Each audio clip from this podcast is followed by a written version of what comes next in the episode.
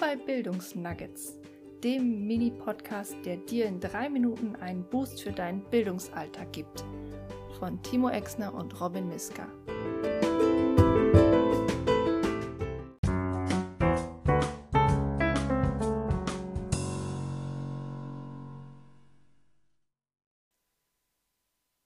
Thema 1. Führen durch Werte. Werte sind doch nur etwas für Traditionalisten, oder etwa nicht? Werte sind verstaubt von gestern, heute aber kaum noch sichtbar.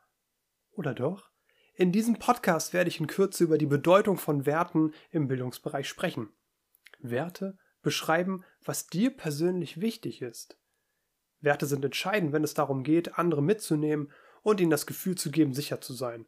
Wenn ich persönlich an Werte denke, fallen mir spontan einige Schlagworte ein, wie zum Beispiel Ehrlichkeit, Freundlichkeit, Toleranz, Transparenz oder Klarheit oder Vision, Tradition und Innovation. Wichtig ist, jeder von uns hat seinen eigenen Wertekompass, nach dem er oder sie handelt und auf Situationen reagiert. Mit diesen Werten bestimmen wir langfristig, wohin sich unsere Institution entwickelt. Wir schaffen damit eine Kultur. Also wozu braucht es eine Aussprache über Werte?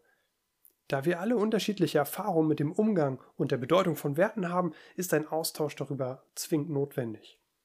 Ich möchte an dieser Stelle zwei mögliche Herangehensweisen vorschlagen, wie du aktiv deine Werte voranbringen kannst. Erster Vorschlag, die indirekte Veränderung. Also ganz klar, vormachen, nachmachen. Das, was du verkörperst, das, was du lebst, das können andere am besten nachvollziehen. Der zweite Weg, den ich vorschlagen möchte, ist die direkte Veränderung. Das heißt, setze dir auf die Agenda, dass du dich mit deiner AG zusammensetzt, um die Werte in eurer Institution ganz explizit anzugehen. Was ist euch wichtig? Was wollt ihr thematisieren? Und dann diskutiert diese Themen und bringt sie auf die Agenda. Werte bestimmen unser Handeln. Das haben wir schon gesagt. Da wir als Berufstätige in Bildungseinrichtungen also sogenannte reflektierende Handelnde sind, ist eine gesunde Auseinandersetzung mit dem Thema Werte unverzichtbar. Wir befinden uns also in einem permanenten Abgleich zwischen unserer Wahrnehmung von einer oder mehreren Situationen und unserem eigenen Wertekanon.